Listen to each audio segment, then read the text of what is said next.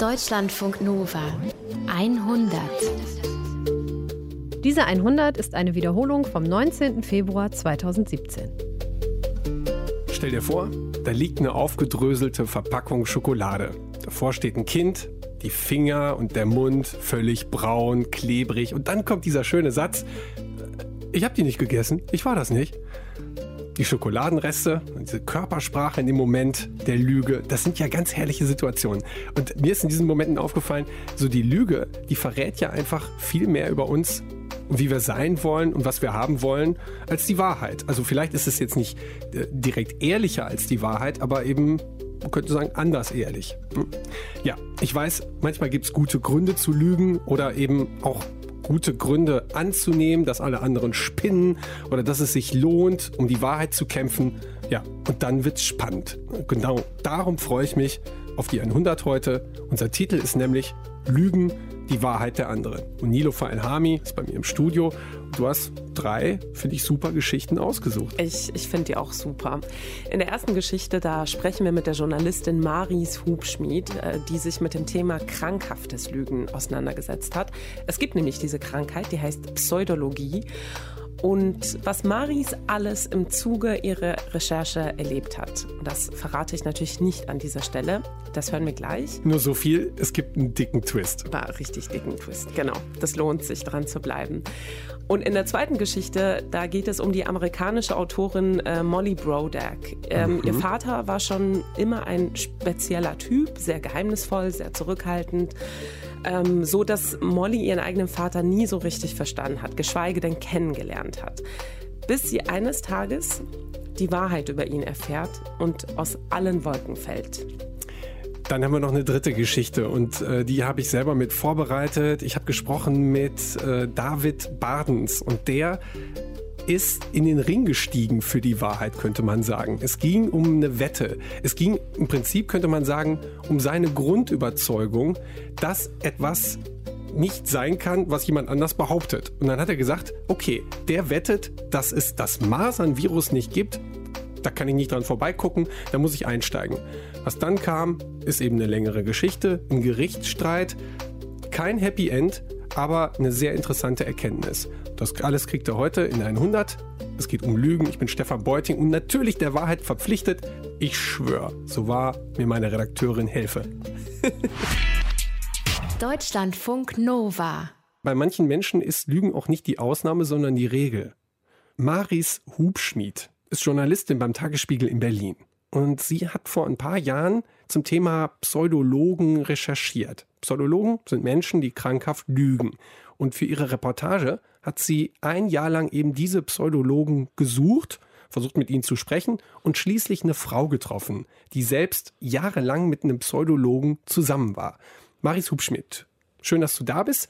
Ähm, bevor du uns jetzt die ganzen Sachen über Pseudologen erzählst, sag doch erstmal, wie du genau auf das Thema gekommen bist. Mm, ja, ich glaube, das hing mit dem 1. April zusammen. Also der 1. April stand kurz bevor und da ging es in der Redaktion um Aprilscherze. So nach dem Motto, ist das nun äh, lustig, ist das boshaft? Und irgendwer sagte, ja, gewissermaßen gibt dieser Tag einem ja die Lizenz zum Lügen. Und ein anderer wandte dann einen dann nicht zum Lügen, zum Schwindeln. Und das war so ein Moment, in dem ich gedacht habe, das wäre doch interessant, mal über die verschiedenen Arten des Lügens was zu machen. Über die ne? Unterschiede, ja. Ja, also so quasi, ähm, da hast du auf der einen Seite die Notlüge, ne, bis hin zur Lebenslüge. Und ähm, da habe ich also angefangen, ein bisschen zu recherchieren und bin dann darauf gestoßen, dass Lügen auch Krankheit sein kann. Und ähm, davon hatte ich so noch nie gehört und fand das super spannend. Ähm, ja, Pseudologie, habe ich dann gelernt, ist eine krankhafte Störung. Und das heißt, Pseudologen, die lügen nicht, weil sie Hochstapler sind, die lügen nicht aus Geltungssucht ne, oder nicht aus Berechnung, ähm, sondern schlicht aus einem inneren Zwang heraus. Ne? Die können nicht anders. Das heißt, äh, um mal ein Beispiel zu geben, ähm, die sagen auch in ganz, ganz banalen Situationen die Unwahrheit. Wenn jetzt jemand nach dem Weg fragt, sagen die aus voller Überzeugung du links. dabei wissen sie, dass es rechts lang geht. Das äh, ist ja spannend, ist erstmal anders, so kontraintuitiv. Wir denken wirklich, Lügen, das hat, muss immer einen Zweck verfolgen. Bei den Leuten ist es anders. Wenn du jetzt aber eine Reportage erzählen willst, dann brauchst du natürlich jemanden, der das durchlebt oder der dir das zeigt, an dem du das zeigen kannst. Ja, äh, die Wunschvorstellung war natürlich, jemanden zu treffen, der selber Pseudologe ist. Und das gestaltete sich aber super schwer.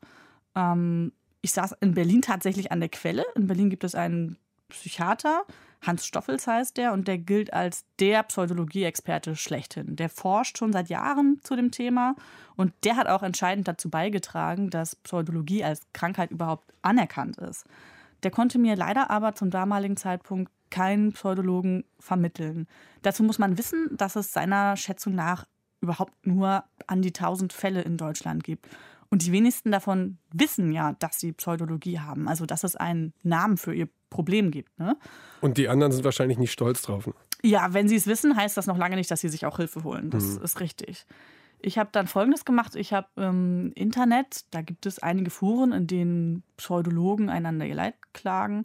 Und ähm, da habe ich dann gepostet, dass ich mich fürs Thema interessiere, äh, dass ich gerne das journalistisch angehen würde, ob jemand bereit wäre zu reden und habe dann ähm, ja an verschiedenen Stellen gepostet und annonciert. Aber die Beiträge waren oft Monate, wenn nicht schon Jahre alt. Und ähm, da gab es erstmal gar keine Reaktion, da passierte nichts. Und wie lange musstest du warten? Puh, Monate auf jeden Fall. Also das hat richtig lang gedauert. Ich habe mich komplett anderen Dingen gewidmet und das auch so ein bisschen abgeschrieben. Und dann hat sich Silke Schulz bei mir gemeldet. Also so habe ich sie in meiner Reportage genannt. In Wirklichkeit heißt sie aber anders. Ja, eines Tages sah ich diese Nachricht von ihr, dass sie meine Anzeige gesehen hätte. Und sie hat geschrieben, dass sie seit Jahren schon mit einem Pseudologen verheiratet ist und dass sie bereit sei, mit mir darüber zu sprechen. Eine gute Idee eigentlich, ne? Also äh, nicht äh, ich habe das Problem selbst, sondern ich kenne jemanden, der das Problem hat, hat und ich leide darunter.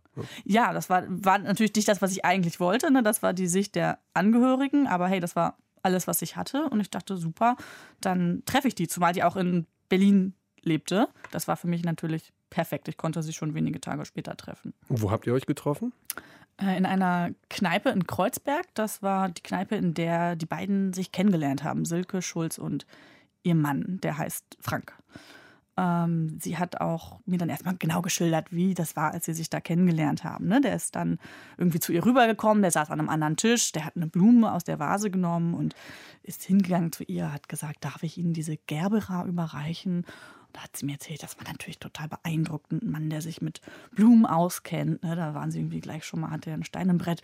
Und dann haben sie sich den ganzen Abend lang unterhalten. Er hat ein bisschen was von sich erzählt, dass seine Eltern eine kleine Gärtnerei haben, ne? deswegen kennt er sich aus, dass er Verwaltungsfachwirt ist, dass er aus Greifswald kommt, dass äh, sein Bruder noch zu DDR-Zeiten bei einem Autounfall ums Leben gekommen ist, dass er eine Schwester hat, die nach Neuseeland ausgewandert ist und dann, ja, wie es so ist, ne, wenn man äh, sich zum ersten Mal ein bisschen kennenlernt, dann geht es um die Hobbys. Er sagt, er spielt jeden Dienstag Skat mit Kollegen. Ja. Das ist interessant, ne? Erst kommt so die Gabera, wie du kennst dich aus. Ja, meine Eltern haben eine Gärtnerei, ne? so entsteht direkt so ein ähm, so was Schlüssiges. Ne? Also sagen wir mal, Frank klingt jetzt erstmal in Ordnung. Und ähm, die Frage ist so, wie vertrauenswürdig findet Silke den denn? Offensichtlich sehr vertrauenswürdig. Die beiden äh, haben, ja, sind sehr schnell irgendwie in die Beziehung eingestiegen. Die haben kurze Zeit später schon den ersten gemeinsamen Urlaub gemacht. Die haben Postkarten geschrieben, dann auch an seine Familie. Er hat sie immer gebeten, mit zu unterschreiben. Also es war ihr auch gleich klar, das ist hier irgendwie was Offizielles. Ne, das ist jetzt nicht irgendwie eine Affäre, sondern äh, die Familie weiß gleich Bescheid. Ähm, sie hat dann auch Karten zurückgekriegt von seinen Eltern und seiner Schwester, zum Beispiel zum Geburtstag, zu Weihnachten. Sie hat aber nie ein Gesicht dazu gesehen. Ne? Und ähm, nach einem knappen Jahr schon hat der Frank Silke einen Heiratsantrag gemacht. Und sie hat natürlich Ja gesagt. Wunderbar. Ja, geplant war dann, ähm, dass zumindest bei der Hochzeit dann endlich das große Kennenlernen stattfindet. Ne? Dass äh, dann alle mal einander vorgestellt werden. Es ist ja eine Geschichte über Pseudologie oder Pseudologen. Jetzt muss ja irgendwo an irgendeiner Stelle mal die erste Lüge kommen. Irgendwo muss ja mal was hier nicht stimmen. Ja, ähm, ja, da machen wir am besten gleich bei der Hochzeit weiter. Ne? Also alle ähm, haben darauf hingelebt und äh, dann passiert Folgendes. Ähm, die Schwester schreibt einen Brief, hör mal, ich kann hier in Neuseeland meine Farm nicht allein lassen, es geht einfach nicht. Und Franks Eltern, äh, die natürlich angeblich auch äh, total heiß darauf sind, jetzt die Schwiegertochter kennenzulernen, die sagten dann ganz kurz vorher mit großem Bedauern ab, weil sie beide leider, leider Bronchitis gekriegt haben. Das ist aber wirklich tragisch. Das klingt natürlich jetzt ein bisschen suspekt. Ne? Erstmal so ein paar Sachen kommen nicht und irgendwie jetzt die ganzen Belege aus Franks Geschichte kommen jetzt nicht irgendwie bei der Hochzeit ran. Ähm, ja, wie hat sie dann da reagiert? Ich denke mal, wir vielleicht wären da schon stutzig geworden. Ähm, sie aber angeblich nicht.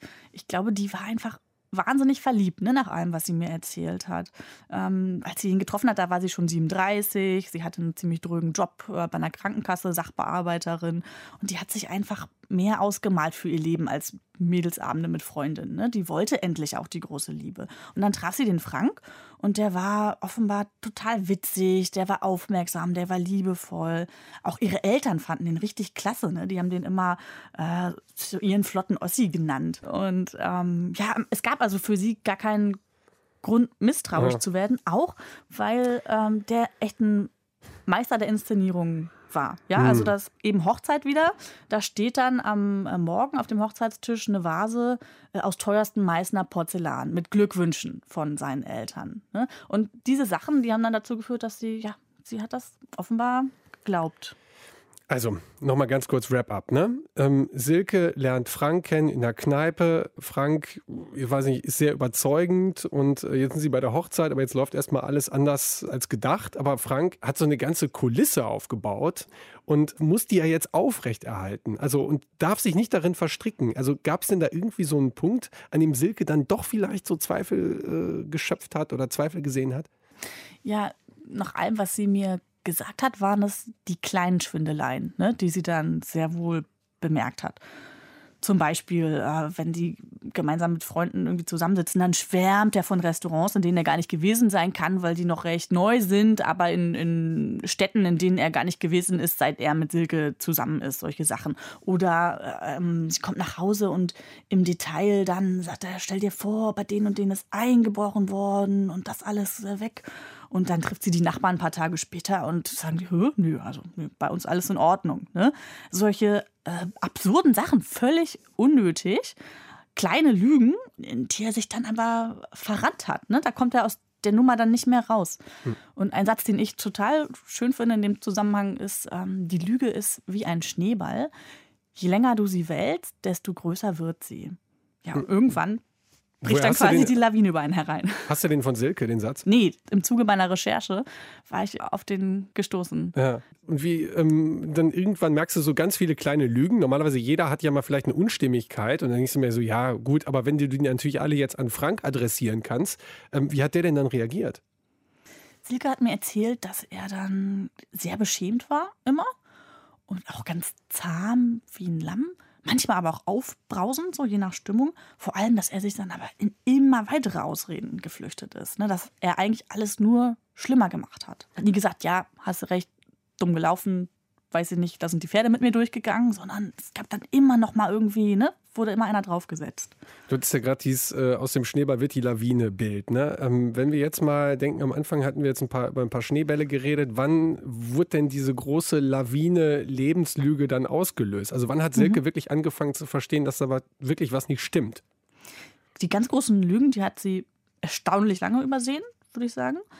Dann gab es aber ein paar Klopper, tatsächlich, ähm, die man nicht mehr übersehen konnte. Am Valentinstag zum Beispiel. Da hat sie Kinokarten besorgt und ähm, sie will ihn abends überraschen. Ne? Sie will ihn von der Arbeit abholen, sagen, hier, Kinokarten für uns besorgt, wir machen uns einen netten Abend. Und dann geht sie da zum Pförtner bei der Behörde, wo er arbeitet, und äh, sagt, ja, ich möchte zu dem und dem. Und dann sagt er, nö, so einen haben wir nicht. Guck nochmal nach. Nee, so einen haben wir nicht. Sie fragt natürlich auch erstmal ungläubig nach, hält das für einen Fehler. Aber am Ende kapiert sie, dass er niemals in dieser Behörde gearbeitet hat. Und das Irre ist, die beiden haben sich aber schon diverse Male in der Mittagspause davor getroffen. Und das bedeutet, er, ähm, ja, er hat das alles genau geplant. Er stand dann immer schon vor dem Amt und hat auf sie gewartet, ne? als wäre er der Erste gewesen, der jetzt runtergekommen ist. Und tatsächlich hat er aber in diesem Gebäude gar nichts zu suchen gehabt. Also alles wahnsinnig durchdacht, ne? und, und, aufwendig. Ich könnte mir vorstellen, wenn ich jetzt mit äh, dem Frank zusammen wäre, würde ich denken, was für eine Sauerei. Also sag mal, wie viel Energie wendet der auf, um mich zu täuschen? Mhm. Und ähm, wahrscheinlich, wenn du jetzt zehn Leute fragen würdest, würden neun sagen, das war's. Oder? ich auf jeden Fall. Ähm, zu dem Zeitpunkt hatten die beiden aber schon ein Kind, Maxchen, Max. Das macht es natürlich nicht einfacher. Ne? Familie, apropos, ähm, er hat ihr immer erzählt, du bist die erste Frau, mit der ich mir vorstellen kann, eine Familie zu gründen. Und irgendwann findet sie in der Wohnung einen Brief rumliegen, auch gar nicht weiter versteckt. Da geht es um Unterhaltszahlungen. Und da liest sie, dass er schon eine Tochter hat aus einer vorherigen Beziehung. Das ist natürlich ziemlich heftig gewesen für wow. sie. Er hat ihr die also über Jahre verheimlicht. Und klar gab es dann eine Riesenszene. Und was hat er gesagt zu seiner Entschuldigung? Nur, ja, hm, er hätte eben den Moment verpasst, ihr das zu sagen. Mhm, klar, Frank. Ähm, jetzt sind wir wirklich bei den großen Kloppern angekommen. Jetzt stellt sich natürlich die Frage, äh, was von all dem, was du uns bisher über Frank erzählt hast, äh, stimmt denn nicht? Oh, was stimmt? Äh, Oder was stimmt? ja, ja, eine Menge. Was weniger ist. Also der Frank, den sie dann verlassen wollte, als wir uns trafen, war sie gerade an dem Punkt, dass sie gesagt hat, oh, ich kann nicht mehr, ich will ihn verlassen. Ähm, der war gar kein flotter Ossi, kein Ossi, der kam nicht aus Greifswald zum Beispiel, der kam aus Essen. Die Eltern hatten auch keine Gärtnerei, sondern der Vater hatte eine Apotheke. Und er hatte keine Geschwister, er war Einzelkind. Ja? Also weder gab es den Bruder, der äh, bei einem Autounfall ums Leben gekommen ist, noch gab es die Schwester mit ihrer Farm in Neuseeland. Und er konnte zum Beispiel nicht mal die Regeln vom Skat spielen, ne? was er angeblich einmal die Woche gemacht hat.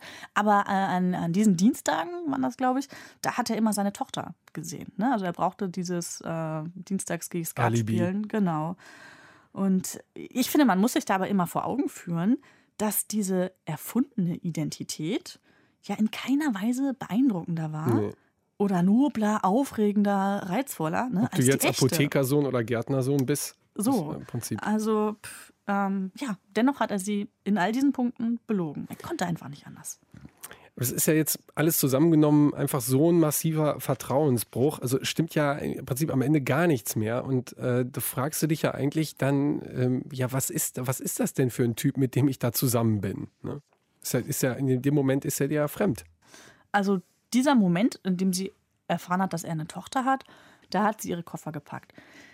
Silke ist dann aber doch geblieben. Und ich glaube, dafür gibt es einen ganz einfachen Grund. Es war ihr viel zu peinlich, anderen davon zu erzählen. Sie ist dann aber, äh, glaube ich, kurze Zeit nach diesem Vorfall im Internet, also genau wie ich, auf den Begriff Pseudologie gestoßen. Und das hat für sie wohl einiges verändert. Sie war zuerst total entsetzt, hat sie gesagt, aber dann war sie auch schrecklich erleichtert, weil äh, ja, sie dann das alles nicht mehr persönlich nehmen musste. Ne? Es äh, hat sie nicht mehr verletzt. Sie meinte dann, also ich bin eben nicht mehr gemeint. Es ist eine Krankheit. Genau, und, und vielleicht auch andere Leute sind schon reingelegt worden und sowas. Ne? Das hilft ja dann auch. Ja, klar, ja. du bist nicht allein, genau. Hm. Und sie hat dann auch von diesem Moment an eine Mission gehabt, ne? so könnte man das, glaube ich, sagen. Also sie hat dann ihrem Mann eine Mappe zusammengestellt mit all dem, was sie da im Internet zusammengesucht hat. Äh, die Mappe hatte sie auch bei unseren Treffen dabei, die hat sie mir gezeigt. Und da waren so Sätze markiert wie, ähm, dass die Pseudologen oft besonders liebenswürdige, besonders empathiefähige Menschen sind, dass der Pseudologe ein Verwandter des Künstlers ist, stand da. Ne? Also alles irgendwie klingt erstmal äh, positiv. Ich glaube, das war für Silke sehr tröstlich, das so zu sehen. Natürlich standen da auch Sachen wie, dass Pseudologie mit einem stabilen sozialen Berufsleben weitgehend unvereinbar ist. Ne? Mhm. Und so, genauso hat sie es ja erlebt. Sie hat dann aber ihren Mann eben konfrontiert mit all ihren Erkenntnissen. Sie hat gesagt, guck mal, ich habe mich informiert, du hast die und die Krankheit, ne? hat ihm die Mappe gezeigt und hat ihm nahegelegt, eine Therapie zu machen. Mhm. Was ist das für eine Therapie? Wenn man dem Experten glauben darf, gibt es leider Gottes gar keine Heilung. Ja? In der Therapie kann es deswegen nur darum gehen, mit der Krankheit umgehen zu lernen. Die Vermutung ist, dass Pseudologen aus einer Art Schutzbedürfnis heraus handeln weil sie in ihrer wahren Identität sich auf, aus irgendeinem Grund angreifbar fühlen. Ja? Und die Gründe können, wie bei wahrscheinlich allen psychischen Krankheiten, sehr vielseitig sein. Gerade bei Pseudologie hat mir der Experte gesagt, es ist dann ungeheuer schwer, dahinter zu kommen, ne, worin eigentlich die Ursache besteht, weil ja im Gespräch, im Therapiegespräch, der Pseudologe ewig versucht ist, weiter drauf loszuspinnen. Und ähm, ja, so war es bei dem Frank dann so, dass er schon nach zwei Sitzungen zu Silke gesagt hat, ja, der Therapeut, der meint, dass der Tod meines Bruders, dieser Unfalltod, den es ja nicht gegeben hat, ähm, dass das der äh, das traumatisierende Erlebnis quasi in der Vergangenheit ist, das irgendwie zu dieser Störung geführt hat. Und Silke ist dann, ich glaube, beim nächsten oder übernächsten Mal, als Frank zur Therapie gegangen ist, äh, ihm gefolgt und hat gesehen, ja, Frank geht nur spazieren. Mhm. Dann fragt man sich doch, wo ist denn mal Ende? Also wie, wie viel Frust kann man da aushalten, ne? wenn dann selbst die Geschichten aus der Therapie jetzt wieder nur wieder Teil der Lüge sind? Stoffels hatte gesagt, ähm, der Angehörige wird zum Kriminalkommissar. Silke hatte gar keine andere Wahl, als ihren Mann auf Schritt und Tritt zu kontrollieren. Und im Zuge ihrer Ermittlungen, um mal im Bild zu bleiben, hat sie dann eines Tages auch Kontakt zu der Ex-Partnerin ihres Mannes aufgenommen, also zu der Frau, die die Mutter seines äh, ersten Kindes ist, seiner Tochter. Und äh, von der hat sie dann die wahren Familienumstände geschildert bekommen. Ne? Also all das, was ich dir eben schon gesagt habe, ne? dass der gar nicht aus Greifswald kommt, sondern aus Essen und so weiter. Und da ist Silke dann kurz entschlossen zu ihrem Schwiegervater nach Essen gefahren. Ah. Und hat gedacht, so jetzt, also jetzt mal echte ganz reiner Tisch, genau. Der hat sie auch empfangen, aber bei dem musste sie erfahren, dass der äh, nicht die geringste Ahnung hatte, wer sie ist, dass er gar nicht wusste, dass es da eine neue Beziehung gibt, äh, eine zweite Frau, geschweige denn ein weiteres Kind, ne? also Enkelkind. Und das, obwohl Frank seinen Vater durchaus besucht hat, auch äh, seit er mit Silke zusammen ist. Als ich Silke getroffen hatte, da lag jene Reise nach Essen gerade erst zwei Wochen zurück oder so. Und man merkte ihr an, sie hatte wahnsinnig viel zu verarbeiten. Und sie war echt fertig. Sie konnte das alles auch gar nicht richtig verdauen und war an dem Punkt, ich kann nicht mehr, ich will diesen Mann verlassen. Trotzdem oder vielleicht auch gerade deswegen, ich habe mich das auch gefragt in dem Moment, war es ihr irre wichtig, ähm, um Verständnis für diese Krankheit zu werben und sie bekannter zu machen. Hm. Interessantes Dilemma. Wie ging es weiter? Ja, wie ging es weiter? Ich wollte nach dem Gespräch natürlich am liebsten direkt mit Frank sprechen, ne? die andere Seite hören. Das wollte Silke aber auf keinen Fall. Das war auch ihre Bedingung gewesen, muss man sagen, dass alles anonym bleibt. Und dann habe ich sie nach der Telefonnummer von ihrem Schwiegervater in Essen gefragt, weil ich dann gedacht habe, okay, wenn ich mich schon auf eine Sicht konzentrieren muss, also oder beschränken muss, auf die Sicht der Angehörigen, dann äh, hätte ich da gerne ja mehrere Perspektiven und würde gerne ein möglichst umfassendes Bild bekommen, auch von seiner Kindheit. Ne? Und äh, dann hat Silke gesagt, ja, mh, Du musst hier erst nochmal Rücksprache mit ihm halten, ob der das gut findet, dass sie seine Nummer rausgibt. Sie war auch deshalb zögerlich, weil sie ihn ja gerade erst kennengelernt hatte. Ne? Und ich wusste, ob er das jetzt toll findet, dass sie gleich ähm, da das Schicksal ihres Mannes, seines Sohnes in der Öffentlichkeit mhm. irgendwie breit tritt. Das ist soweit auch nachvollziehbar. Dann habe ich aber ein paar Tage gar nichts von ihr gehört und habe dann vorsichtig nachgefragt. Ne? Und sie hat auf meine Nachrichten nicht mehr reagiert. Da habe ich wirklich dann ein bisschen penetranter nachgefragt, nichts von ihr gehört und hatte die Befürchtung, okay, die bereut das alles, die will an dem Punkt nicht weitermachen. Hm, das war's mit der Geschichte, aber dann kam es anders. Ja, dann kam äh, plötzlich kommentarlos, total kommentarlos von ihr eine Telefonnummer. Vorwahl Essen. Und da habe ich natürlich sofort angerufen. Und wer ging dran? Der Mann, der dann dran ging, der hat zunächst erstmal klargestellt, dass er nicht der Schwiegervater von Silke Schulz ist, sondern der Vater von Silke Schulz. Mhm. Und dann hat er mir gesagt, dass seine Tochter eine ungeheuer liebenvolle Person ist, ungeheuer liebenswert, hat er, glaube ich, gesagt. Aber mh, hm, die Silke, die hat einen Knacks. Man darf ihr nicht alles glauben. Und dann hat er mir erzählt, dass Silkes Mann, Frank, dass der gerade ausgezogen ist und meinte, sprechen Sie doch mal mit dem. Hat er mir die Nummer von Frank gegeben. Ah, okay. Ja, da habe ich den Frank angerufen, habe den auch gleich erreicht. Der hat mir bestätigt, dass er Silke verlassen hat. Und dann hat er zu mir gesagt, ja, ich habe das nicht mehr ausgehalten, ihre Lügen. Okay. Äh, erst wollte er mich dann abwimmeln, aber als er dann verstand, okay, ich habe die Silke Schuld schon getroffen, ne? da ist er dann irgendwie doch dran geblieben und ich habe ihm ganz genau geschildert, was mir die Silke erzählt hat und am Ende hat er gesagt, ja, was sie ihnen erzählt hat, das ist erstaunlich nah an der Wahrheit. nur dass es umgekehrt war. Ja, einmal die Rollen vertauscht. Wahnsinn. Genau, es stellte sich heraus, dass Silke, mit der ich stundenlang in der Kneipe gesessen hatte, die eigentliche Pseudologin ist. Oh Mann. Ja, ähm, spät nahe gekommen, aber erstmal eine ganze Zeit lang warst du verarscht, oder?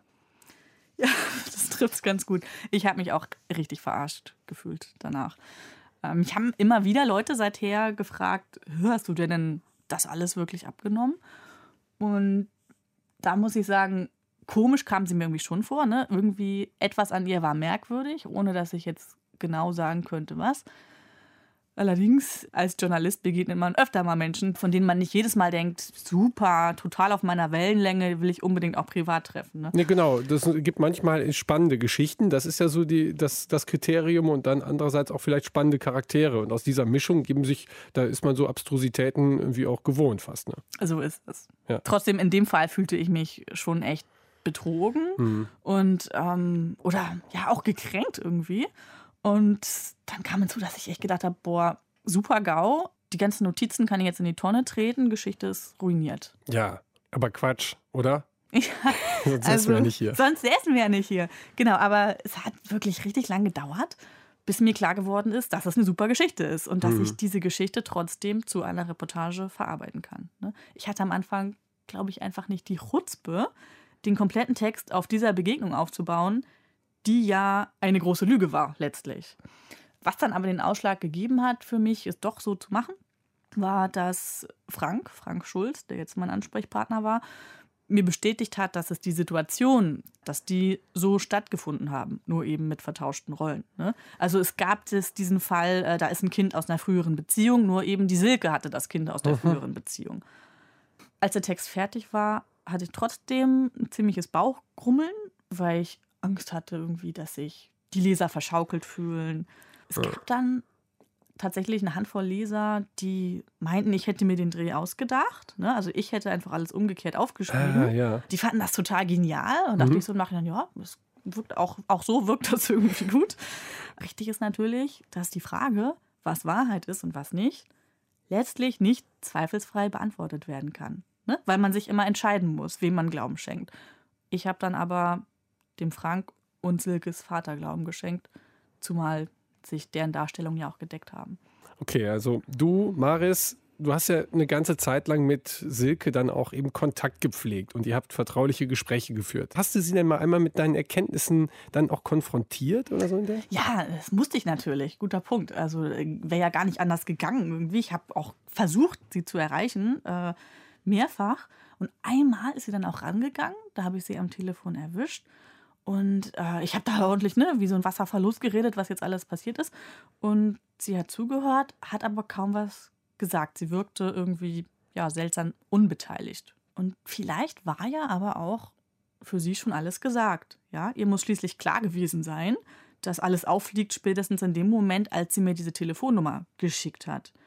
Und ich vermute im Nachhinein, dass sie auch durchaus wollte, dass es rauskommt ihr Ziel war ja auch erreicht. Ich habe das Thema Pseudologie, das Phänomen dann in die Öffentlichkeit getragen und das war ihr offenbar sehr wichtig.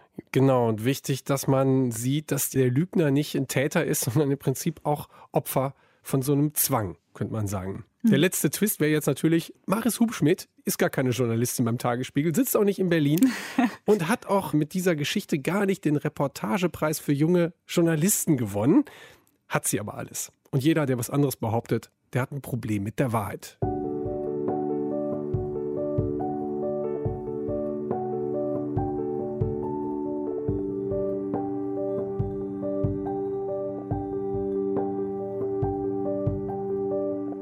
Wenn du als Kind geboren wirst, dann besteht deine Welt ja erstmal zu 100 Prozent aus Mama und Papa. Dann wächst du und wirst älter, aber deine Eltern, die sind einfach das, woran du dich in dieser ersten Zeit orientierst. Das ist das Fundament, auf dem du all deine Gewissheiten aufbauen kannst. Beide zeigen dir, was richtig ist und was falsch. Molly Brodeck hatte auch zwei Eltern. Und an einem Tag erfährt sie auf einmal, dass ihr Vater in dem Punkt versagt. Dass er sie angelogen hat.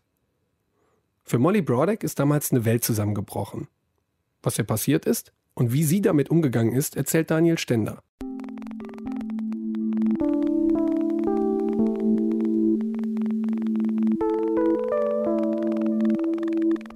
Es gibt ein Foto von Molly und ihrem Vater. Molly ist da noch sehr klein, vielleicht drei oder vier. To me, it's a photo of just absolute trust. You know, it's a child who is completely trusting her father to hold her and to keep her safe. Molly sagt, das Bild zeigt für sie so viel Vertrauen. Es zeigt ein Kind, das seinem Vater absolut vertraut. Das Bild sieht aus, als wäre es mit einem Retrofilter bearbeitet. Tatsächlich stammt es auch aus den 80ern. Sie sitzt auf den Schultern ihres Vaters, beide lachen. It's, it's a heartbreaking photo to me. Ich sitze auf seinen Schultern und recke die Arme in die Höhe. Das sieht etwas wackelig aus, etwas gefährlich, aber ich bin vollkommen glücklich. Ich bin mir sicher, alle Väter auf der Welt lassen sich gern fotografieren, wenn ihre Kinder auf ihren Schultern sitzen. Okay, wahrscheinlich geht es auch allen Müttern so, aber in Mollys Geschichte geht es um den Vater. Molly Brodeck unterrichtet kreatives Schreiben an der Uni von Atlanta. Hello? Hi. Ich erreiche sie zwischen zwei Terminen. Die Verbindung ist schlecht. Sie muss von einem Raum in den anderen wechseln, aber immerhin, wir können uns sehen. Heute ist Molly Mitte 30. Das Lachen ist immer noch wie auf dem Bild aus den 80ern. Diese Bilder sehen so normal aus, so gut, aber sie zeigen nur die Oberfläche von allem.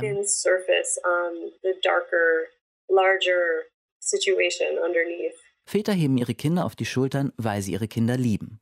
Oder weil sie wissen, dass jemand gerade ein Foto von ihnen macht und weil sie wollen, dass das Foto normal und glücklich aussieht. Dabei war wenig normal in Mollys Kindheit. Bei unserem Skype-Gespräch wirkt Molly offen, sympathisch, so offen wie man eben ist, wenn man einem Fremden am anderen Ende der Welt die eigene Geschichte anvertraut. Als Kind war sie auf jeden Fall anders. I was a very quiet child. Um, I was um, shy and als Kind war ich sehr still, sehr scheu und misstrauisch. Ich habe niemandem vertraut. Das habe ich erst als Erwachsene gelernt. In der Schule war ich viel allein und verbrachte viel Zeit in der Bibliothek. Ich war sehr isoliert. Pretty, pretty uh, isolated kid. Die Lügen von Mollys Vater, Joe Brodeck, begannen Jahre vor Mollys Geburt, als ihre Mutter mit der älteren Schwester schwanger wurde, ohne zu wissen, dass ihr Vater noch mit einer anderen Frau verheiratet war, ohne zu wissen, dass es noch ein Kind gab, Mollys Halbschwester. When my parents first started dating, my dad took her on this incredibly expensive and elaborate vacation Kurz nachdem meine Eltern zusammenkamen, lud mein Vater meine Mutter auf diese verrückte Reise nach Peru ein. Meine Mutter war beeindruckt. Für sie war er wild, cool und interessant. Und sie hat auch gedacht, dass er ziemlich reich sein musste. Immerhin hatte er sie eingeladen. Erst später fand sie heraus, dass er schon verheiratet war, dass er ein Kind hatte und dass er überhaupt kein Geld hatte. Für die Reise hatte er seine Lebensversicherung aufgelöst. so he didn't have any money at all, but he he sort of went to these great extremes in order to try to pretend like he had money and to try to impress my mom. Trotzdem gab Mollys Mutter der Beziehung eine Chance. Sie heiratete Joe Brodeck. Die beiden bekamen eine zweite Tochter, Molly. Später haben sich die Eltern getrennt, sie kamen wieder zusammen, haben sich wieder getrennt. Molly beschreibt die Besuche bei ihrem Vater so. Joe Brodeck lebte in einem Hotel und wenn seine Kinder ihn besuchten, dann war er oft unterwegs. Molly und ihre Schwester blieben allein. Sie schauten fern und futterten Junkfood. Kennengelernt hat sie ihren Vater dabei nicht. Er war immer so geheimnisvoll. Wir wussten wenig über sein Leben. Er war ein großartiger Betrüger, ein Lügner, ein Manipulator. Es war schwer, ihm irgendetwas zu glauben. Joe Brodeck blieb für seine Tochter Molly ein Rätsel, bis sie ihn in den Nachrichten sah, weil er eine Bank überfallen hatte. I was 13 years old and my mother and I had just come home from a camping trip and we had all these messages on our answering machine. Meine Mutter und ich kamen gerade von einem Campingwochenende zurück. Und auf dem Anrufbeantworter waren diese ganzen Nachrichten von meiner Oma, die auf meine Schwester aufgepasst hatte. Es kam sogar im Fernsehen. Mein Vater war ein Bankräuber. Ich war schockiert einerseits, andererseits aber auch nicht, so wie meine Mutter. Sie sagte nur, oh, plötzlich erscheint mir alles logisch. And my mom behaved the same way. She kind of felt like, oh, well, actually, this kind of makes sense, you know, that he was doing that. Molly sagt, als ihr Vater erwischt wurde, da wurden für sie und ihre Mutter so viele Dinge, so viele Verhaltensweisen, so viele Lügen ihres Vaters plötzlich verständlich. That he suddenly had a clear story. Suddenly we understood him a little bit better. Auf einmal war seine Geschichte nachvollziehbar. Vorher war alles so geheimnisvoll. In gewisser Hinsicht waren wir erleichtert, endlich etwas Wahres über ihn zu wissen. Jahre später hat Molly ein Buch über ihren Vater geschrieben. Der deutsche Titel Als ich 13 war, hat mein Vater seine erste Bank ausgeraubt. He robbed 10 banks. I imagine that you could not do that. You could not keep robbing banks unless you enjoyed it to some extent. Molly ist sich sicher, es ging dabei nicht nur ums Geld, es ging auch um den Kick. I imagine that he probably felt thrill and he probably felt a sense of triumph. Er wurde erst beim zehnten Mal erwischt, also ist es neunmal gut gegangen. Ich bin mir sicher, er kam sich unbesiegbar vor.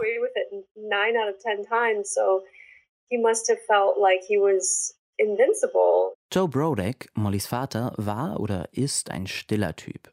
Hände hoch, das ist ein Überfall. Das war nicht so sein Ding.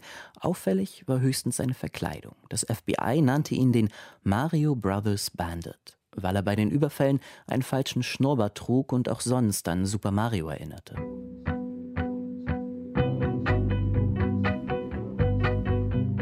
He would walk into a bank, wait in line at the teller's window and er ist in die Bank gegangen, hat sich in die Warteschlange gestellt und hat dann einen Zettel zu der Bankangestellten rübergeschoben.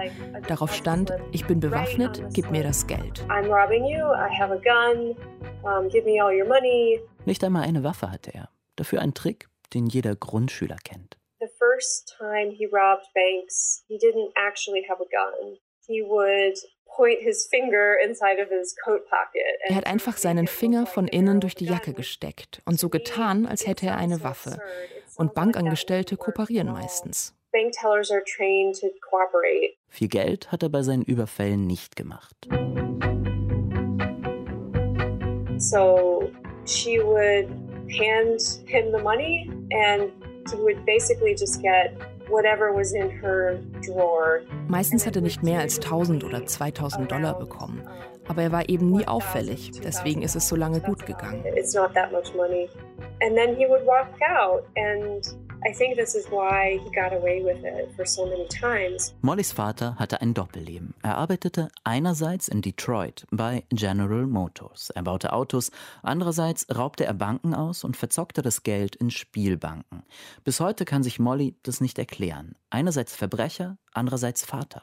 Manchmal sogar ein guter Vater, wie dieses eine Mal zum Beispiel. Molly war acht oder neun Jahre alt und sie ging mit ihrem Vater in einem Supermarkt einkaufen. So I saw this little booklet and it made me think that it was for me because it was small. But I always loved books. Dieses Buch sah aus, als wäre es für mich gemacht. Ich habe Bücher schon immer gemocht. Ich dachte, Bücher könnten Antworten geben.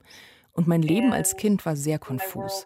Ich wollte dieses Buch haben und dann habe ich es einfach gestohlen. I wanted my own books. I wanted to own, you know, a book and I saw the opportunity to steal that Molly steckt das Buch ein, aber ihr Vater merkt das und zwingt sie, es zurückzugeben. Entschuldigen Sie bitte, meine Tochter hat dieses Buch gestohlen, sagt er. Diese Anekdote ist doppelbödig. Da verhält er sich wie ein guter Vater und gleichzeitig erscheint sein Verhalten wie eine weitere Lüge. Der Dieb, der seiner Tochter etwas von Moral erzählt. Aber in dem Moment, damals im Supermarkt, zweifelt Molly nicht an ihrem Vater. I felt like such an idiot for trying to steal in front of him and you know, sometimes I think children feel ich kam mir vor wie ein Idiot, vor seinen Augen zu stehlen. Ich glaube aber auch, dass Kinder es manchmal gut finden, wenn sie für ihre Fehler bestraft werden. Das zeigt ihnen, du kommst nicht damit durch, auch wenn es peinlich ist. Es gibt auch ein Gefühl der Sicherheit, für so etwas bestraft zu werden. So ging es mir in diesem Moment.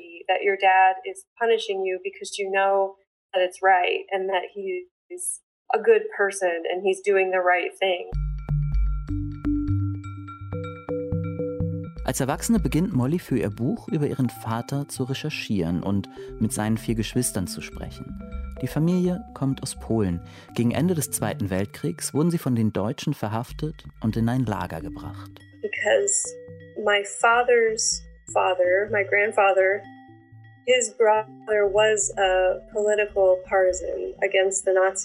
mein Großonkel war im Widerstand gegen die Deutschen und deswegen wurde die gesamte Familie verhaftet, also auch meine Oma und ihre Kinder. Das war kurz vor Ende des Krieges. They were brought in right at the end of the war. It was 1944. Dort, in einem Lager bei Kempten, wurde ihre Großmutter schwanger. Sie versteckte ihre Schwangerschaft so gut es ging. Was actually a forced labor camp. They weren't in a camp that was destined for murder. They were in a camp where they were being held as slaves to work. She was afraid das Lager war ein Zwangslager, kein Vernichtungslager. Sie wurden gehalten wie Sklaven, alle mussten arbeiten. Und meine Oma hatte Angst, dass ihre Schwangerschaft entdeckt werden könnte, dass sie das Kind abtreiben müsste oder dass die Deutschen sie beseitigen würden. Mein Vater wurde geboren, als der Krieg gerade zu Ende ging.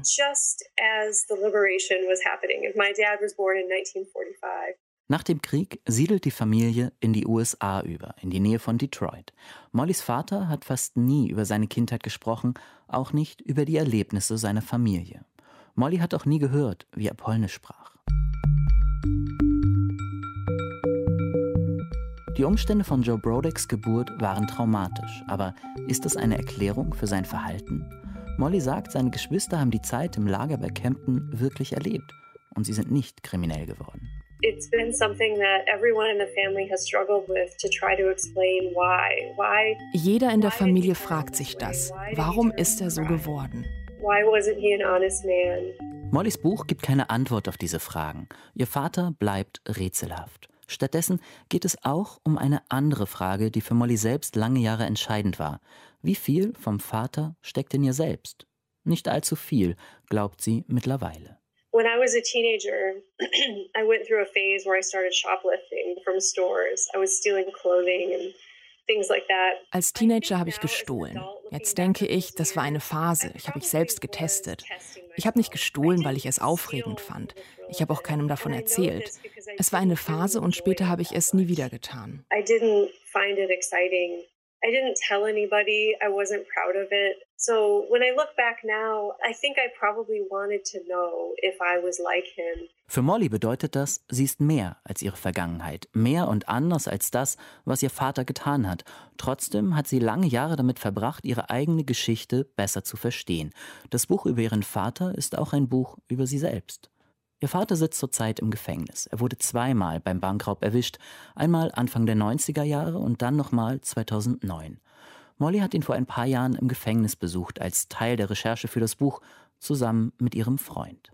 He was acting very confident and so he sat back in his chair like this and he had his er schien sehr selbstsicher. Er hatte seine Arme so hinter dem Stuhl verschränkt und er hat sich so verhalten, als wäre er dort zu Hause. Das war natürlich alles nur Show.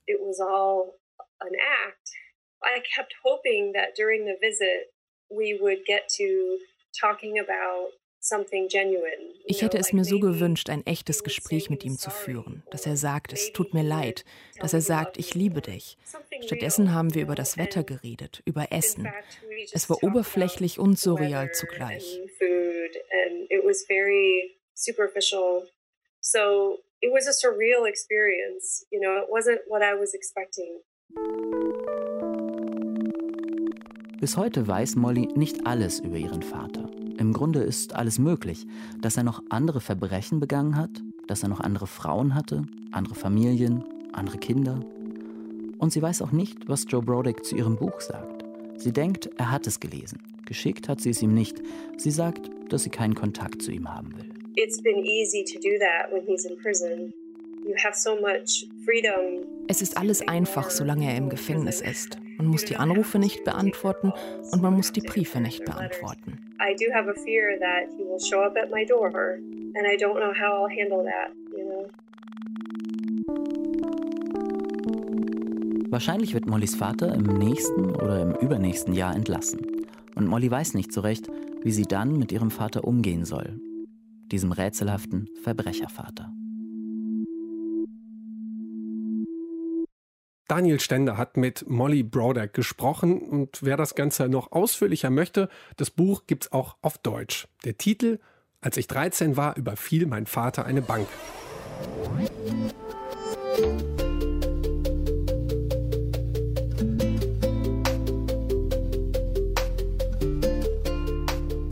Masern sind eine ansteckende Virusinfektion. Gegen den Masernvirus kann geimpft werden und die meisten Ärzte und Wissenschaftler halten das auch für sinnvoll und empfehlen die Impfung. Impfkritiker sehen das anders. Die haben da eine andere Wahrheit. Sie fürchten die Risiken einer Masernimpfung und halten die Fakten für unglaubwürdig und äh, das Ganze von der Pharmaindustrie irgendwie manipuliert. Weil die Impfgegner weniger Belege für die Wahrheit haben, dass Impfen so gefährlich ist, würde man jetzt sagen, die haben eine steile These. Bei uns geht es jetzt um eine These, die noch wesentlich steiler ist. Festhalten, das Masernvirus gibt's gar nicht. Der Biologe Stefan Lanker sagt das und er hat das mit einer Wette untermauert. 100.000 Euro für denjenigen, der ihm den Beweis liefert, dass das Masernvirus tatsächlich existiert. Das war damals 2011. Da war David Badens noch Medizinstudent und weit und breit der Einzige, der da ernsthaft drauf eingegangen ist. Und heute ist er bei uns in 100 zum Thema. Hallo David Badens. Hallo. Heute sind Sie Arzt und Allgemeinmediziner und leben nicht mehr in Deutschland, sondern in Schweden. Und damals waren Sie ja, ähm, ja wie gesagt, noch in der Ausbildung. Können Sie sich noch mal so zurückerinnern und ähm, überlegen, wie das war, als Sie von der Wette erfahren haben und wie Sie sich da gefühlt haben? Ja, ich er erinnere mich noch an das Gefühl, als ich über diese Webseite gestolpert war und diese Wette gelesen habe. Ich war zuerst mal extrem verwundert und dachte, wie kann jemand 100.000 Euro anbieten für etwas, das bestens wissenschaftlich belegt ist. Ich wusste, dass es hervorragende Belege für die Existenz des Masernvirus gibt und deswegen war ich erstmal verwundert, wie kann jemand 100.000 Euro dafür anbieten, dass ich ihm was zuschicke, was ja eigentlich sehr leicht zu finden ist. Hat aber trotzdem kaum einer gemacht. Aber Sie haben es gemacht. Was war Ihr Motiv? Ja, ich habe ja zwischen den Zeilen auch gelesen, dass das ein Impfgegner war. Und das ruft in mir immer sehr starke Gefühle hervor, wenn ich denn nun lese, dass dieser Mensch, äh, dass der Bücher rausgibt, die zum Beispiel da heißen, heißen der Masernbetrug. Wenn ich lesen muss, dass man also in Frage stellt, dass die Masern eine Viruserkrankung sind. Ich habe in meinem Bekanntenkreis erlebt, wie ein Mädchen an den Masern verstorben ist. Und ähm, zu sehen, wie eine solche Erkrankung eine ganze Familie im Prinzip zerstören kann und beeinflussen kann und das Leben eines Kindes zerstören kann, das vorher gesund war, da ruft das natürlich schon Gefühle in einem hervor, wenn jemand auf einmal sagt, diese Erkrankung oder diese Viren gibt es gar nicht. Also auf der einen Seite haben wir eine, eine gut erforschte Krankheit und ähm, auch ein Mittel dagegen, nämlich eine Impfung, die gut funktioniert. Und auf der anderen Seite haben wir jemanden, der das einfach konsequent in Frage stellt. Und das war für Sie das Problem. Das war für mich das Problem. Jede vierte Minute stirbt auf dieser Welt ein Kind an Masern. Jedes Jahr sind das also äh, viele, viele tausend Kinder und viele tausend Familien, die davon betroffen sind. 146.000 Kinder sind im Jahr 2013 an den Masern gestorben. Und wenn dann jemand kommt und sagt, ja, man, diese 10.000 Wissenschaftler, die bisher daran geforscht haben, die liegen alle falsch und die Masern sind eigentlich nur eine Hauterkrankung, die durch psychosomatische Ursachen entsteht, da werde ich einfach sauer. Diese Sauerheit, die haben Sie genutzt und haben auf seine Wette geantwortet. Ja, ich habe zuerst mal gedacht, dass hier auf dieser Webseite, ich weiß nicht so recht. Deswegen habe ich dem Mann erstmal einen Brief geschrieben und habe ihn gefragt, ob er das denn ernst meint. Ich habe also nochmal diese Wette zitiert und gefragt, ob er denn wirklich diese 100.000 Euro auszahlen möchte, wenn ich ihm diese Belege zusende. Und daraufhin hat er geantwortet, dass er das gerne tun würde und hat das auch unterschrieben woraufhin ich ihm ja einen Packen an Publikationen zugestellt habe, von denen ich glaubte, dass sie die Existenz des Masernvirus ganz gut belegen. Und die habe ich ihm dann per Einschreiben Rückschein zugestellt und habe meine Kontonummer mit in den Brief reingeschrieben und habe geschrieben, vielen Dank, dass Sie mir die Gelegenheit geben, mit so wenig Aufwand 100.000 Euro zu verdienen. Was hätten Sie denn da mit dem Geld gemacht? Mich hätte es unglaublich gefreut, wenn ich dieses Geld, um zu provozieren, aber auch um etwas Gutes zu tun, an Masernimpfungen in Entwicklungsländern hätte spenden können. Und dann ähm, war das Geld wahrscheinlich bald da. Ja, ich habe da mein Konto bewacht ein paar Wochen lang und da kam nichts. Es kam auch keine schriftliche Reaktion. Deswegen habe ich dann nach vier Wochen ungefähr nochmal nachgehakt und habe sozusagen eine kleine Mahnung geschrieben, habe geschrieben, ich habe mein Konto bewacht und habe gesehen, dass die 100.000 Euro nicht angekommen sind.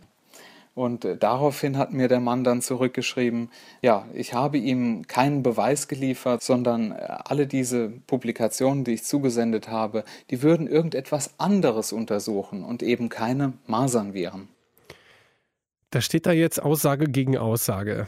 Ich meine, jemand, der eh die ganzen ja, Publikationen und Errungenschaften der Wissenschaft dann eben als solches ablehnt, lässt sich ja auch schwer durch wissenschaftliche Publikationen überzeugen. Also was ist dann als nächstes passiert? Ja, ich habe gedacht, wir haben ja eigentlich einen Vertrag geschlossen. Er hat mir schriftlich bestätigt, dass er das Geld auszahlen möchte und ich habe ihm den Beweis geliefert. Wer ist denn das jetzt, der entscheiden kann, ob ich den Beweis geliefert habe oder nicht? Das muss ja irgendein Unabhängiger sein. Deswegen bin ich zu einer Anwältin gegangen, habe gefragt, ja, habe ich mir denn ein Recht daran erworben, wirklich dieses Geld zu erhalten. Und sie hat dann gesagt, selbstverständlich, Herr Dr. Badens, ich glaube, dass Sie das wirklich haben. Und daraufhin haben wir eine Klage verfasst an das Landgericht Ravensburg. Wir können ja gleich mal erzählen, wie das ausgegangen ist. Was mich jetzt nochmal interessieren würde, wir streiten ja hier über sehr, sehr, sehr kleine Dinge, Viren. Jeder kennt es ja aus dem Bio-Unterricht, aber sie sind auch so sehr klein. Zum Beispiel, ich mag immer alle Sachen, die ich mit meinem bloßen Auge sehen kann. Viren liegen da deutlich drunter. Das sowas bietet ja immer Raum für Spekulation. Und ähm, ja, Stefan Lanker glaubt, dass diese Viren, dass es die, eben diese Masernviren, dass es die nicht gibt, dass es eine Fehlannahme ist. Wie groß, würden Sie sagen, ist denn der Raum für so eine Interpretation? Alle irren sich. Das Masernvirus gibt es gar nicht. Ich glaube, dass die ja, Wahrscheinlichkeit, dass da ein Irrtum vorliegt, gleich bei Null liegt.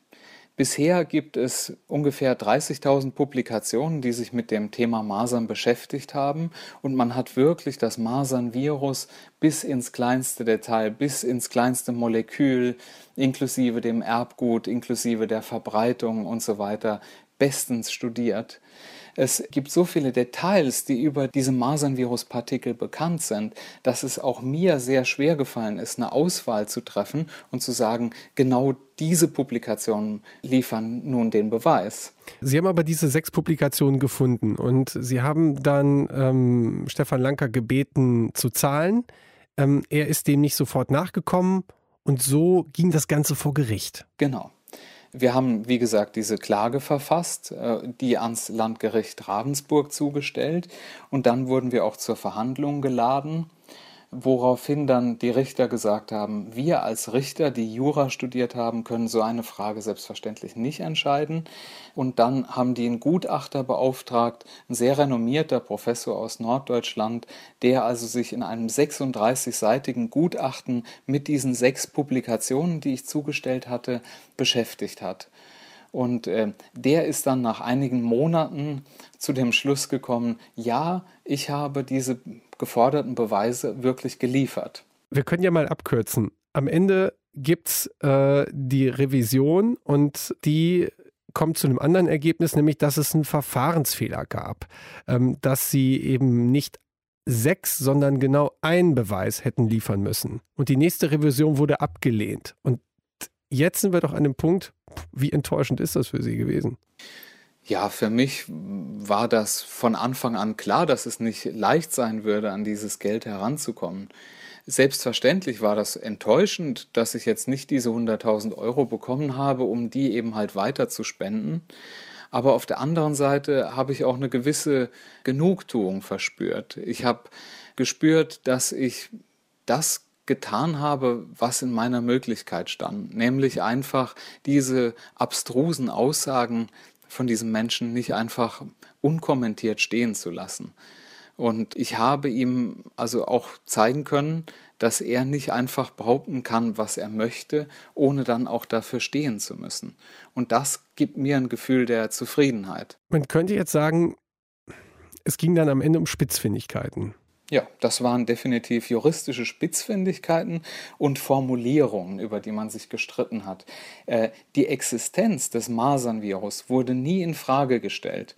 Und der Gutachter, dieses Gutachten wurde auch nicht in Frage gestellt. Der Gutachter ist wirklich zu dem Schluss gekommen, dass ich über jeden Zweifel erhaben mit dem Einsenden dieser Publikationen die, den Beweis der Existenz des Masernvirus geliefert habe.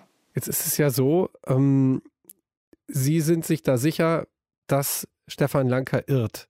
Es gibt aber viele Menschen, die ähm, abonnieren eine Zeitschrift, die er herausgibt, ähm, die glauben ihm, man könnte jetzt so sagen, äh, bei Social Media würde man sagen, der hat viele Follower. Ähm, wie haben diese Follower darauf reagiert, dass Sie, Stefan Lanker, so angegangen sind, quasi und ihn mit der Annahme der Wette herausgefordert haben und ihn eben versucht haben zu widerlegen. Also ich muss sagen, das war eine ganz fürchterliche Zeit. Ich wurde also ganz massiv persönlich angegangen, wurde auf das Gröbste beleidigt, wurde auch ganz massiv bedroht. Ja, man hat auch damit gedroht, zum Beispiel mir eine Spritze zu geben, äh, um mich damit zu vergiften und ähnliches. Und äh, das hat also dazu wirklich geführt, dass ich mich nicht mehr sicher gefühlt habe in der Öffentlichkeit. Ich bin nun kein Mensch, der in irgendeiner Weise paranoid ist, aber ich bin da extrem vorsichtig geworden und äh, bin dann seit diesen Drohungen auch nur noch mit Personenschutz aufgetreten. Waren das äh, anonyme Drohungen oder konnten Sie da die Leute auch, auch dingfest machen? Teilweise waren es anonyme Drohungen, teilweise war das im Internet über Pseudonyme, wo es schwer war, die Urheber herauszufinden. Ich habe auch teilweise Menschen angezeigt, ich habe Unterlassungserklärungen verschickt, aber letzten Endes ähm, ab einer gewissen Anzahl von Beleidigungen und Drohungen habe ich das Ganze einfach nur noch versucht zu ignorieren und mich einfach in der Öffentlichkeit zu schützen. Woher glauben Sie, kommt diese Wut? Ich nehme ja an, dass diese Menschen auch in irgendeiner Weise gute Absichten haben. Ähm, wenn man denn so große Gefühle hineinlegt in etwas, dann ist das ja ein Zeichen dafür, dass einem etwas am Herzen liegt. Und diese ganzen Impfgegner, die teilweise ja, sich aggressiv verhalten gegenüber Ärzten und die also rhetorisch im Internet sich die verrücktesten Kapriolen leisten, die haben ja auch irgendwo einen guten Willen, nehme ich mal ganz stark an. Und ich nehme an, dass die sich einfach in den falschen Quellen informieren, dass sie einfach ähm, sich komplett verrannt haben in ein Netz von falschen Vorstellungen über das, was wir Ärzte wollen, was Impfungen leisten können. Ich bin Arzt geworden, um Menschen zu helfen. Ich bin Arzt geworden mit dem Ziel, Leid zu verringern. Das Letzte, was ich als Arzt möchte, ist es, zum Beispiel ein Kind zu schaden. Ich habe zum Beispiel mehr als sechs Jahre Medizin studiert, ich habe mehr als zehn Jahre im Gesundheitsbereich gearbeitet. Ich, ich mache das ja alles nicht nur um Geld zu verdienen, sondern ich mache das ja auch, um eine Genugtuung darin zu finden, Menschen zu helfen. Es gibt viele Menschen, die ihren Kenntnisstand haben oder auf die Wette von Stefan Lanker hätten eingehen können. Aber sie haben das gemacht und sie haben sich in die Nesseln gesetzt, könnte man sagen. Und sie haben einen gewissen Preis dafür bezahlt, dass sie der Wahrheit verhelfen wollten, zur Geltung zu kommen. Wie viel sollte man investieren für die Wahrheit? Das muss jeder für sich entscheiden. Aber ich habe einfach das Gefühl gehabt, dass äh, das eine Sache ist, die mein eigenes Fachgebiet berührt und dass das eine Sache ist, die die Gesundheit und das Wohl von Kindern berührt. Und deswegen habe ich es als meine Pflicht angesehen, mich dafür einzusetzen und diesen Gerichtsprozess durchzuziehen bis in die letzte Instanz. Ich, ich habe das als eine Art Akt der Zivilcourage gesehen. Aber das muss selbstverständlich jeder für sich entscheiden, wie weit er da gehen möchte. Es gibt ja viele Beispiele von Menschen, die viele Anhänger haben, obwohl sie Fakten und teilweise wissenschaftliche Fakten vollkommen ignorieren. Denken wir an Donald Trump, der also den menschengemachten Klimawandel äh, leugnet, trotz aller wissenschaftlicher Belege. Äh, denken wir an die Millionen Menschen, die behaupten, die Erde sei vor 2000 Jahren geschaffen worden, obwohl es sehr gute Belege für die Evolution gibt. Ja, diese Menschen haben ja auch ihre Anhänger. Und ich glaube, für jede abstruse Idee finden sich in irgendeiner Weise Anhänger. Wenn wir behaupten würden, die Erde sei flach, würden wir sicherlich auch Anhänger dafür finden. Gibt's. Nicht zu wenige, nicht zu knapp. Trotzdem, um das nochmal zu verstehen, warum sind Sie so weit gegangen in der Sache? Ja, ich habe das, wie gesagt, als meine Pflicht angesehen, solche abstrusen Aussagen nicht unwidersprochen stehen zu lassen. Wenn verschiedene Wahrheiten aufeinandertreffen, wir haben es gerade gehört, dann kann es ungemütlich werden. David Badens, der hat sich davon nicht abschrecken lassen und hat für seine Wahrheit gekämpft und uns davon erzählt. In 100 über Lügen, die Wahrheit der anderen. Julia Roche, du hast ja mit David Barnes lange vorher gesprochen und dir lange ein Bild von diesem Fall gemacht. Wenn wir jetzt über Wahrheiten sprechen, Wahrheiten vor Gericht, dann müssen wir hier in dem Fall feststellen, das Gericht konnte nicht über diese zwei Wahrheiten entscheiden. Nee, wir müssen vielleicht noch mal einen Schritt zurückgehen, weil wissenschaftlich gesehen ist das, was Herr Lanka sagt, natürlich nicht richtig weil die Masern bewiesen sind. Aber er ist so überzeugt davon, dass, sie, dass es sie nicht gibt, dass es zu seiner Wahrheit geworden ist. Und David Badens hat versucht, ihn vom Gegenteil zu überzeugen und es ist ihm nicht gelungen. Ähm, das Gericht kann in dem Fall gar nicht darüber entscheiden, ob es Masern gibt oder nicht. Es ging nicht eine Minute vor Gericht darum, ob die Masern existieren oder nicht, sondern es ging immer nur darum, hat David Badens den richtigen Beweis erbracht, ob die Masern existieren. Es gab ein Gutachten, das hat gesagt, ähm, dass David Badens mit seinen Publikationen, die er eingereicht hat, die Existenz des Masern-Virus ausreichend belegt hat. Dennoch sagt Herr Lanka, ähm, nein, ich wollte aber nur eine Publikation und nicht sechs Publikationen, die das nachweisen.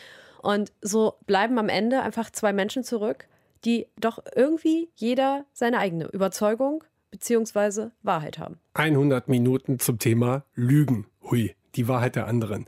Das war heute unser Thema in der 100 und ähm, ja, das war eine Menge Arbeit und ich möchte euch noch kurz erzählen, wer da mitgeholfen hat. Da war einmal Maris Hubschmidt, die uns die Geschichte über die Pseudologen erzählt hat, ähm, Daniel Stender, der mit Molly Brodeck über ihren Vater geredet hat und äh, wir haben gesprochen mit David Badens, der die Wette angenommen hat, das Masernvirus gibt's nicht und eben belegen wollte, doch Masernvirus, das gibt's.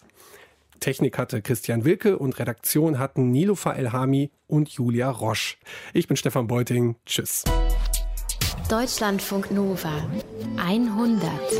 Ich habe einen Text über einen Pseudologen geschrieben und ganz, ganz viele Leser, auch Kollegen, haben zu mir gesagt, sie hätten in diesem Menschen ihre Cousine erkannt oder äh, ihre Nichte, ihren Schwager, ihren Ex, ihren ehemaligen Mitschüler und so weiter. Das fand ich eine ziemlich lustige Pointe eigentlich, dass fast jeder jemanden in seinem Bekanntenkreis hat, ein Schwindelkönig, ein Aufschneider, dem man zutraut, ernsthaft psychisch gestört zu sein. Die Krankheit Pseudologie ist aber ziemlich selten. Im Zuge meiner Recherche habe ich mich ziemlich viel mit dem Thema Lüge beschäftigt und habe gelernt, dass tatsächlich jeder Deutsche am Tag im Schnitt dreimal lügt. Das klingt erstmal ziemlich viel, aber ich glaube, dass man im Einzelfall das gar nicht mehr merkt. Man lügt aus einem Reflex heraus, um sich Ärger zu ersparen zum Beispiel oder um nicht unhöflich zu sein. Ja, so gesehen ist der wahre Freak unter uns derjenige, der immer die Wahrheit sagt.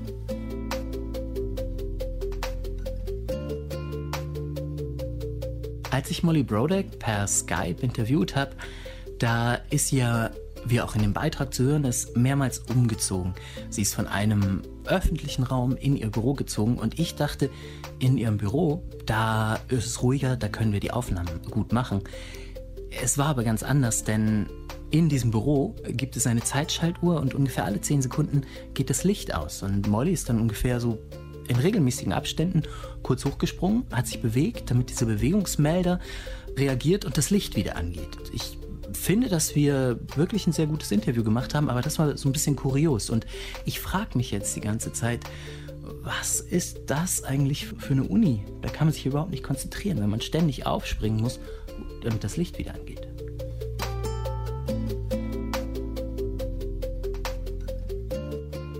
Ich habe lange mit David Badens gesprochen und er hat mir im Vorgespräch erzählt, warum er so emotional ist, wenn es um Masern geht. Und die Geschichte ist die, dass in seinem Bekanntenkreis, da war er ungefähr 23, ein kleines Mädchen an Masern erkrankt ist. Die war noch äh, im ersten Lebensjahr und eben noch nicht gegen Masern geimpft, weil man das bei Kindern erst so um das erste Lebensjahr rum macht. Und die hat sich vorher mit Masern angesteckt bei irgendwem. Und ähm, die Krankheit schien dann irgendwann überstanden. Und irgendwann, so als sie fünf oder sechs Jahre alt war, hat sie plötzlich angefangen, sich zurückzuentwickeln. Sie ist gestolpert, sie konnte nicht mehr richtig sprechen sind die Eltern zum Arzt gegangen ähm, und dann hat er festgestellt, dass diese Masernviren eben im Gehirn des Mädchens noch aktiv sind. Das heißt, dass das Mädchen eine ganz langsam voranschreitende Entzündung des Gehirns hat. Und ähm, über die Jahre wurde dieses Mädchen zum Pflegefall und sie ist dann im Alter von 14 Jahren gestorben. Und das ist eben die ganz schlimme Ausprägung der Masern. Deutschlandfunk Nova